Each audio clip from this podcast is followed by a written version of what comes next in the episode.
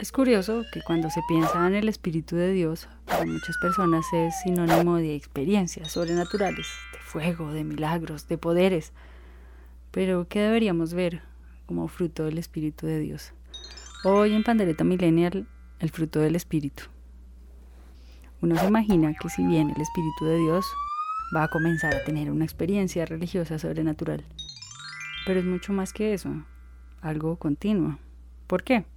Porque Dios en la vida de las personas produce comportamientos, frutos visibles que otros pueden ver. Produce amor, alegría, paz, tolerancia, amabilidad, bondad, lealtad, humildad y dominio de sí mismo. El Espíritu de Dios me hace querer ser mejor y hacerlo de manera práctica en mi relación con otros. No es magia.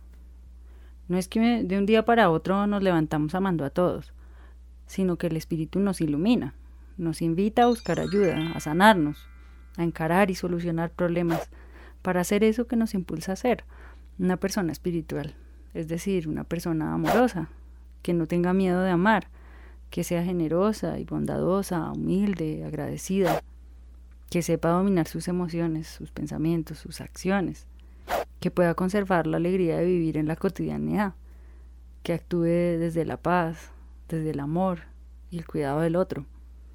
La espiritualidad del Evangelio no es una cosa desconectada de la realidad, es una vivencia aquí y ahora con los demás.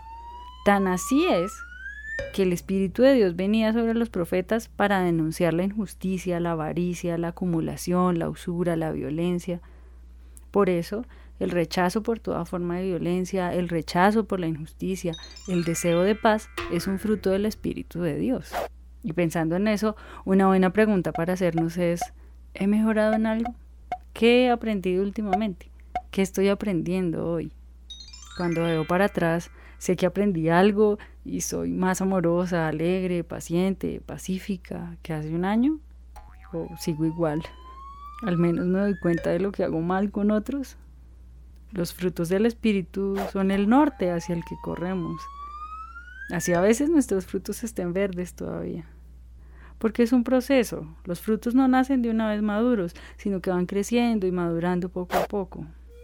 Pensaría en llevarlo un poco más allá. ¿Cuál es el fruto de la espiritualidad? Pues el amor, ser amorosos de manera visible.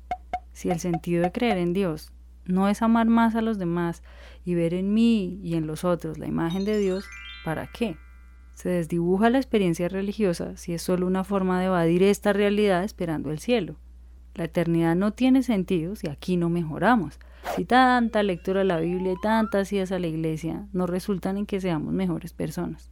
¿Para qué? ¿Para qué la espiritualidad si se va a reducir a fórmulas para tener dinero o para tener éxito? ¿Para qué una fe que me haga sentir mejor que los demás, más santa, más pura?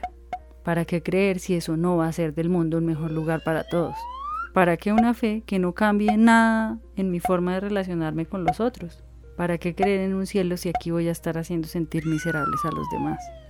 ¿Para qué una fe que quiere invitarme a sentir que siempre tengo la razón? Mejor apuntarle a una espiritualidad como la que prometen los frutos del Espíritu. Amorosa, alegre, pacífica, paciente, buena, amable, bondadosa, leal, equilibrada y humilde. Hola. Si te gustó este video, compártelo y suscríbete.